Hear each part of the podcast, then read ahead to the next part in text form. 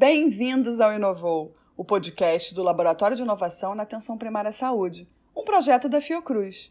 Eu sou Paula Fiorito, jornalista e apresentadora deste programa.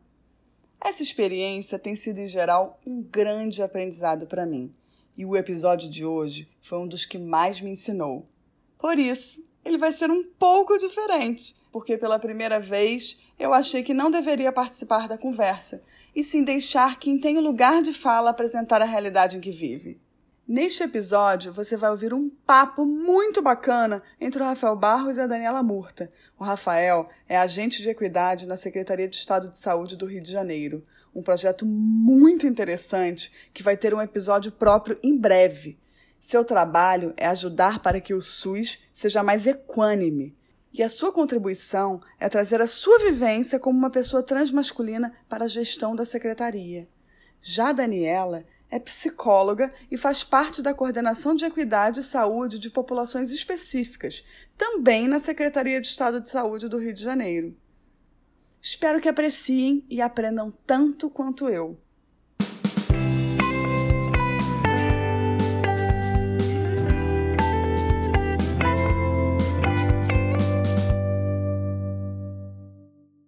Olá, quero começar agradecendo pelo convite. Acho que é importante, né? Me sinto honrado, inclusive, de contribuir nesse debate.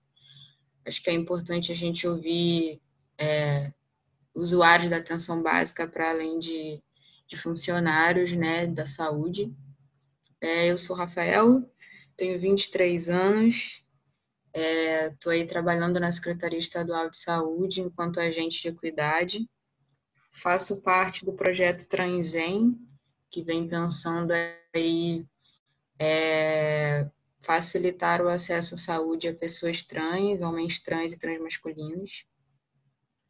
É, sou militante, venho aí tentando pensar uma saúde mais inclusiva, tentando contribuir também no acesso das pessoas, mais especificamente as pessoas pretas e pessoas trans. E estou aí para contribuir nesse debate importante né, sobre acesso, quebra de barreiras, trazer um pouco da minha trajetória enquanto uma pessoa trans que nem sempre se, se identificou dessa forma né, e passou por muitas, muitos atravessamentos dentro da sociedade, preconceitos, principalmente dentro da família. Né, é, nós, pessoas trans, é, precisamos passar por muitas barreiras na vida para além das barreiras, né? A gente já já nasce é, enfrentando algumas dificuldades, né? Inclusive a dificuldade de se de se identificar, de se reconhecer, que é um processo complicado também, né? Porque a gente tem toda uma pressão da sociedade né, é, para a gente se encaixar em caixinhas, se colocar em caixinhas, e já é um processo muito complicado é, a gente afirmar o que nós somos. É um processo grande, dolorido, e eu acho que esse processo também de se identificar, se colocar, se afirmar, ser um processo doído, é, por conta das outras pessoas, né, da sociedade, do que, que esperam da gente, a gente acaba também tendo alguns receios na hora de procurar ajuda nos serviços de saúde, nas unidades de saúde, porque já sofremos muito preconceito aqui do lado de fora, né? E é isso, né? A gente sabe que a saúde ela é feita de pessoas e pessoas são construídas socialmente é, com alguns preconceitos, então a gente acaba ficando nesse, nesse, nesse limbo de não conseguir se colocar para o cuidado também, né? Porque também é muito dito para gente que nós não somos dignos de cuidado, né? Que nós, nós não somos um corpo digno de afeto, de cuidado, de amor.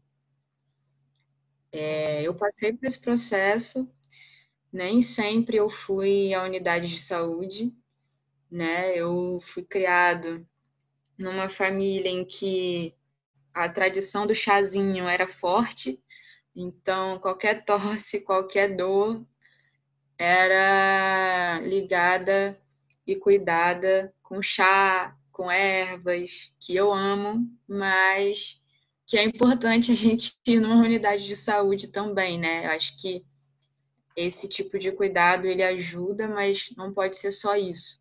Então, na minha família já tinha essa tradição de vamos cuidar aqui em casa, não vamos no médico. A gente só ia em unidade de saúde quando era algo muito emergente. Eu acredito que isso faz parte do cotidiano de muita gente no nosso país, né?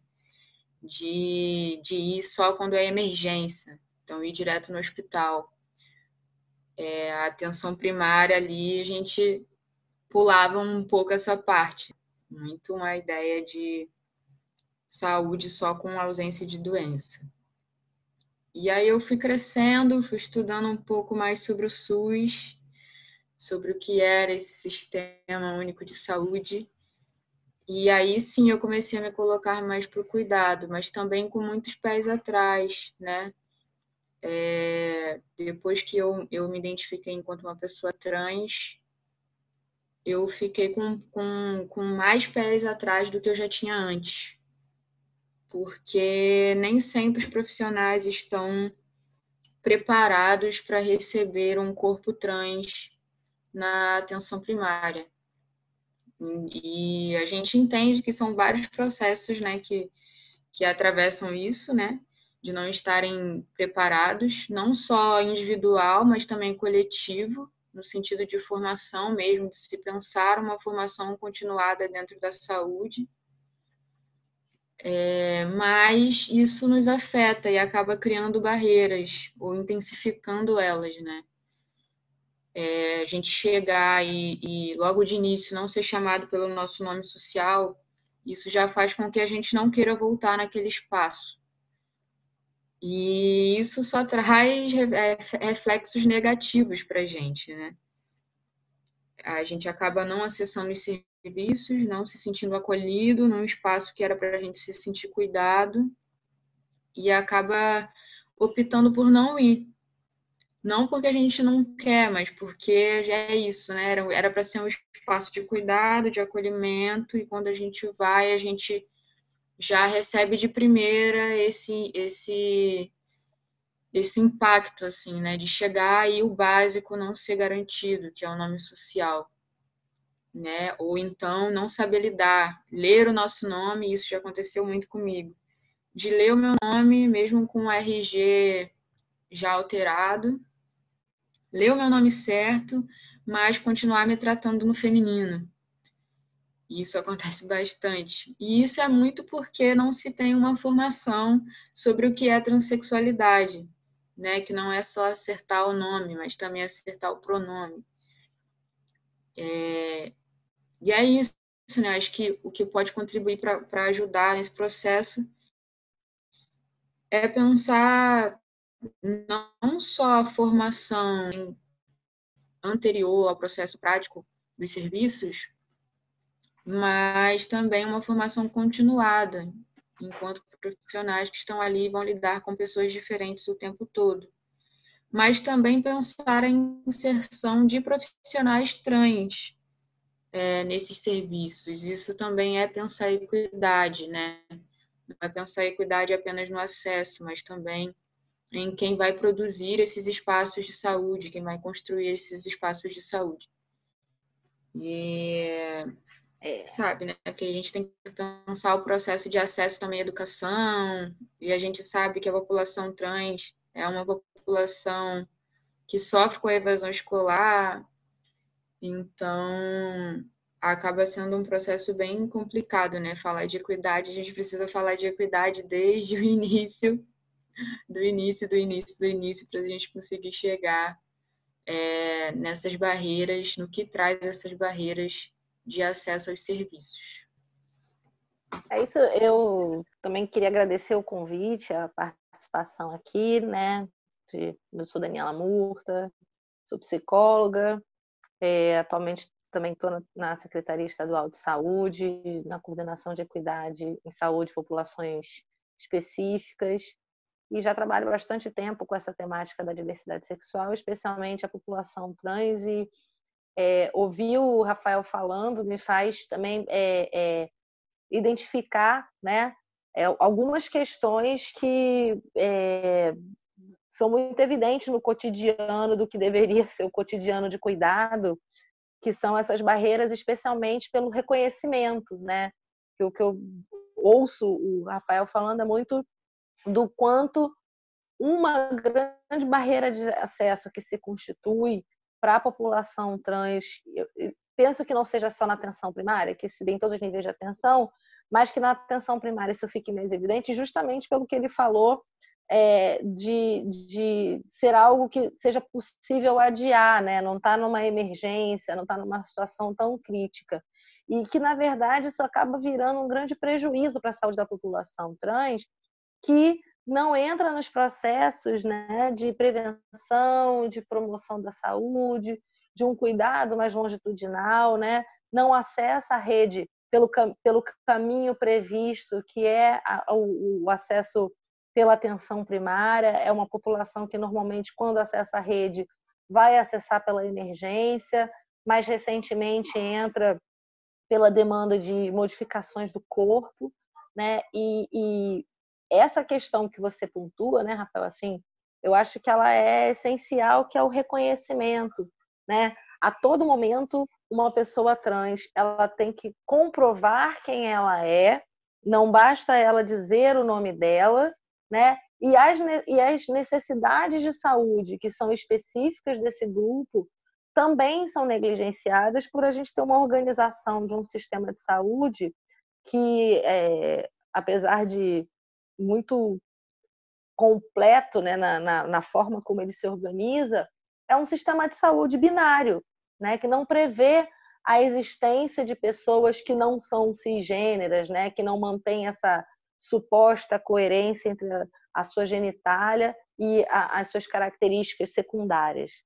Então, e a sua identidade, né?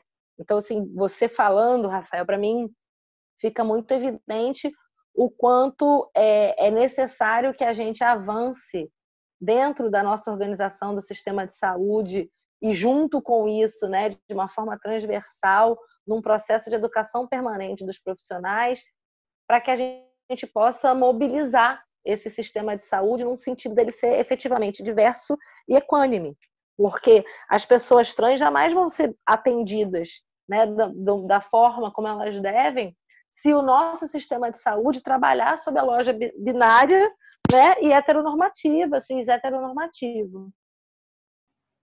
É total isso, assim, eu acho que é, esse processo de também sensibilização, acho que se dá também com um contato com o outro, né? Eu acho que é o que falta, assim é, deixar as portas abertas para que a gente, enquanto pessoa trans, possa também contribuir nesse cuidado, que também é para a gente, que também é para o outro. Porque eu acho que quando a gente fica muito nessa ideia de que só a formação continuada no sentido de ali teoria e papel e vamos estudar então sobre o que é transexualidade, eu acho que a sensibilidade ainda não chega, a sensibilidade ainda não fica porque é isso, a gente vai estar em contato com teoria, o que é a transexualidade, mas quando a gente realmente está em contato com uma pessoa trans, quando a gente realmente vê que é isso, a gente não está falando de números, a gente está falando de pessoas, a gente está falando de vivências e que cada uma delas vai ser diferente também, é, eu acho que a sensibilidade ela realmente vem naturalmente, não é um contato direto com, com pessoas trans faz com que esse processo de sensibilização seja mais natural, mais orgânico, para além de só tratar de números, né? A gente consegue ver a vivência, aquilo que aquela pessoa traz, e que cada vivência dentro da transexualidade é única também. É, porque quando a gente fica preso à teoria, a gente vai achar que também tem um padrão de cuidado, né?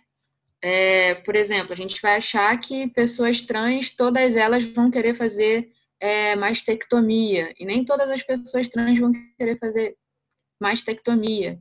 E é, isso a gente só consegue compreender quando a gente tem contato com essas pessoas, porque a teoria não vai trazer isso, né? E acho que é por isso que é importante ter pessoas trans não só enquanto usuários do sistema, mas também enquanto é, pessoas que vão construir esse processo de cuidado, assim, sendo na gestão, sendo enquanto funcionários da saúde, que a gente sabe que tem um monte, conheço vários, inclusive, vários amigos trans é, que estão aí formados em psicologia, estão formados em enfermagem, em vários, várias áreas da saúde e que poderiam contribuir para isso. Mas é isso, a gente sabe que essas barreiras de acesso é inclusive não só enquanto usuário, né, mas enquanto profissionais. É, eu ia falar isso agora, né, porque além da, da, da barreira de acesso para receber o cuidado, né, não é o caso da psicologia hoje, acho que também não do serviço social, mas muitos profissionais não conseguem ter os seus registros, né, com o nome social e o próprio preconceito que eles vão enfrentar de usuários que venham a ser seus pacientes, né? É, é, a transfobia ela anda muito presente na nossa sociedade. Então, essa barreira ela vai se dar tanto no, no, no lugar do, do, do, do, usuário como no lugar do profissional de saúde, né, Rafa? Assim, é, o, que eu, o que eu observo é que hoje a gente teve um, um avanço, né? É, pessoas trans que hoje já estão estando ocupando alguns espaços né, da gestão, da participação social, né, é, se formando, tendo mais acesso à educação, mas a gente ainda está muito longe de um modelo que seja mais igualitário, né? onde é, é, a gente perceba a mesma participação, e, e, eu concordo completamente com o que você diz sobre é, é essa, é, tirar um pouco desse lugar de objeto, né? mas de um lugar de, de participação efetiva, né? de você ser parte efetivamente daquilo. É, quando a gente vê pessoas trans acessando esses lugares de gestão, assim, né? É, tem acontecido mais com mais frequência, a gente tem visto. Eu acho que é, o processo de eleição também trouxe muito isso, né? Tanto de candidatos e candidatas trans que conseguiram se eleger nesse processo eleitoral. Eu acho que isso já traz um pouco desse avanço, mas a gente sabe as barreiras também, né, que tem por trás disso tudo, assim, né? A gente tendo que se provar três vezes mais, fazer três vezes mais do que uma pessoa cis para realmente ser reconhecido enquanto um profissional é, é, eficiente, né? Um profissional é, de grande qualidade, assim, né? E cansa, né? O quanto que isso também não, não traz efeitos negativos para nossa saúde mental ter sempre que estar tá provando para o outro o quanto a gente é bom para estar ocupando esses espaços. E, e, tem outras coisas, assim, você falando disso, eu estou pensando um pouco na, nas pressuposições né, que, que se faz em torno das pessoas LGBTs de uma forma geral, mas LGBTIs, né? E, mas as pessoas trans, assim, é, quando uma pessoa trans dá entrada numa unidade de saúde, seja ela de emergência ou pela atenção primária, efetivamente, né? Quantas pressuposições que existem sobre o comportamento daquela pessoa, né? Do modo de vida que ela tem e que é, quanto estigma que vem por conta disso. E aí você, quando você falou do nome, né? Eu já me lembrei de quantas pessoas que eu conheço que simplesmente abandonaram seus acompanhamentos clínicos por outras demandas que não tinham nada a ver com a vivência trans, não tinham nada a ver com a sua transexualidade, com a sua travestilidade, mas que deixaram de, de frequentar a unidade de saúde, deixaram de buscar por cuidado, justamente porque cada consulta era, era uma, uma guerra, né? era um processo de comprovação de que aquela pessoa se cuidava, de que ela tinha outras necessidades em saúde, e acaba que às vezes a, a, a vivência trans ela toma um, um tamanho, né, para o profissional que ele acaba desconsiderando outras necessidades básicas, cuidado odontológico, né, o próprio rastreamento de doenças. O nosso sistema não está preparado para fazer um rastreamento conforme os protocolos que a gente tem é, é, das necessidades em saúde de uma pessoa que faz uso de testosterona, né, de uma pessoa que faz um, uma hormonização com, com é, estrogênio, né, beta-estradiol, os, os, hormônios que são utilizados atualmente. e acaba que eh, os serviços de saúde para as pessoas trans têm que ser os serviços específicos, né? Ou os ambulatórios específicos, ou mesmo os centros de referência do processo transexualizador. Não existe efetivamente um, um, uma inclusão desse segmento populacional na rede, como é previsto dentro dos atributos da atenção primária, né, dessa longitudinalidade, desse acompanhamento familiar, inclusive pelas rupturas que o Rafael mencionou, né? A batalha já começa dentro de casa.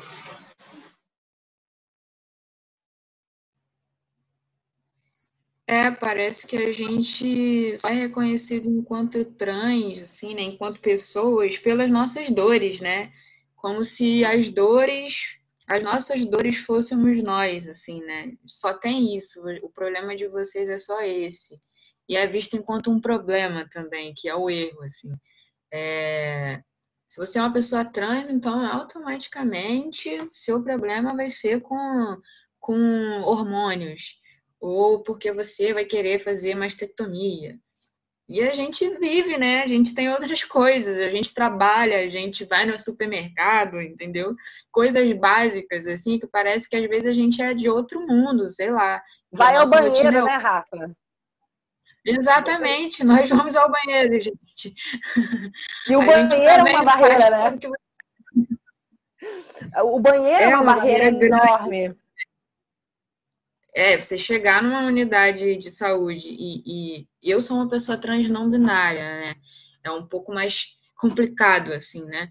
É, a gente já tem essa binaridade que ela é estrutural, e aí é isso, eu sou lido na sociedade enquanto uma mulher. As pessoas vão olhar para mim e vão achar que eu sou uma mulher, mas eu sou uma pessoa trans masculina não binária.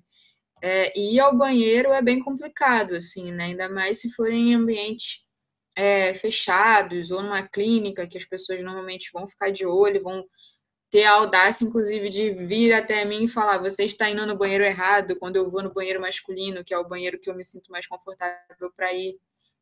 É, de vir até mim e falar: não, você está indo no, tá, tá no banheiro errado. E explicar, e é isso, é, é cansativo ter que ficar explicando para as pessoas todas as vezes que eu vou fazer sei lá, coisas básicas como ir ao banheiro, ter que parar o que eu estou fazendo para explicar para as pessoas que eu sou uma pessoa trans e como que isso é, é, funciona e como que isso me atravessa. É bem complicado, né? Coisas básicas a gente não consegue fazer, como a ida no banheiro. É, a gente é bem estigmatizado, é, é complicado demais. É sempre dentro daquilo que os outros acham da gente, né? Nunca somos nós pensando como a gente quer viver é, em sociedade. É sempre o outro esperando alguma coisa e nem, nem é propondo coisas, né? É impondo aquilo que eles acham sobre a gente, sem dar abertura nenhuma da gente também se colocar. E as ofertas de cuidado também, né? Porque hoje a gente tem pessoas trans que, é, como o Rafael acabou de mencionar, que não desejam modificar por inteiro essas características que a gente atribui como masculina e feminina. Então, a gente vai ter homens gestantes, homens que precisam fazer preventivo ginecológico, né? mulheres que vão ter que fazer acompanhamento de próstata, entre outras necessidades, e isso acaba também sendo deixado de lado, não é ofertado a, a, a própria aproximação do paciente, porque é, existem pessoas que estão mais empoderadas e conseguem falar das suas necessidades, conseguem ter demanda, né? E vão ter aquelas outras que elas precisam que o próprio profissional, no processo de educação em saúde, de promoção da saúde, faça essa oferta. Mas que nesse modelo binário a gente tanto esbarra nas questões é, burocráticas, né? Porque o sistema nem sempre aceita, é, e da própria pessoa formular essa necessidade.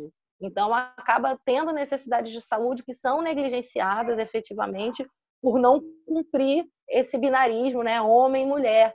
Por ser um homem que tem útero, que é, é, precisa passar por um preventivo ginecológico, né? As questões de violência também. Quais são as ofertas que são feitas para uma pessoa trans que sofre violência sexual? Como é que a transfobia, né? Intrafamiliar, no cotidiano da vida, que é algo que tem que ser alvo da atenção primária, é trabalhado. Então, são diversas questões aí que vão atravessar as necessidades em saúde da população trans. Não, eu acho que o que contribui para a gente quebrar essas barreiras é pensar realmente o SUS como ele é na teoria, né? O SUS é, não é pensar algo novo, eu acho que o que a gente tem de caminho já está aí apontado. Eu acho que é como o SUS foi estruturado e construído e pensado. A gente só precisa, de fato, é, colocar em prática, em prática né, uma saúde realmente popular, com educação popular, considerando vivências e saberes múltiplos. E aí isso inclui é, ter pessoas trans na saúde, não só como usuários, mas também como é, é pessoas que vão pensar e construir esses espaços de saúde, né, pensando então a inclusão e uma construção coletiva, né, e que faz parte do, do conceito de equidade, né, que é para além de receber esses serviços, mas também ter participação nesses processos.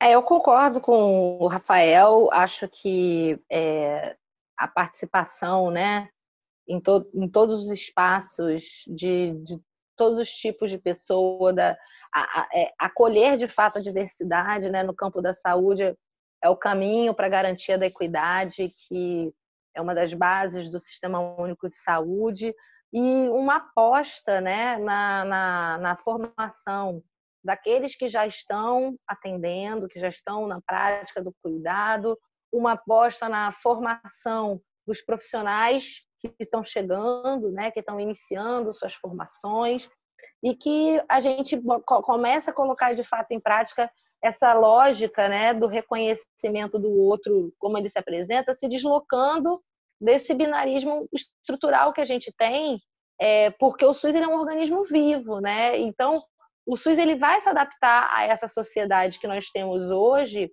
que é, é, possibilita né, o, o, a diversos modos de existência, que não apenas o modo cis. Então, repensar, inclusive, os nossos processos mais burocráticos, né? os nossos registros, os, modelos de acolhimento, os, os, as linhas de cuidado, entre outras coisas.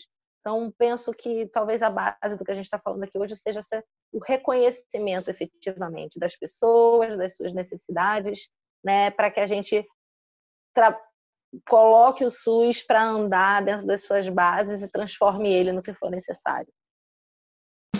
Agradeço muito a participação do Rafael e da Daniela. Acho que esse tipo de discussão é o que faz o SUS evoluir para um dia se tornar tudo que ele é na teoria. Como o Rafael falou tão bem, obrigada pela audiência e até o próximo episódio.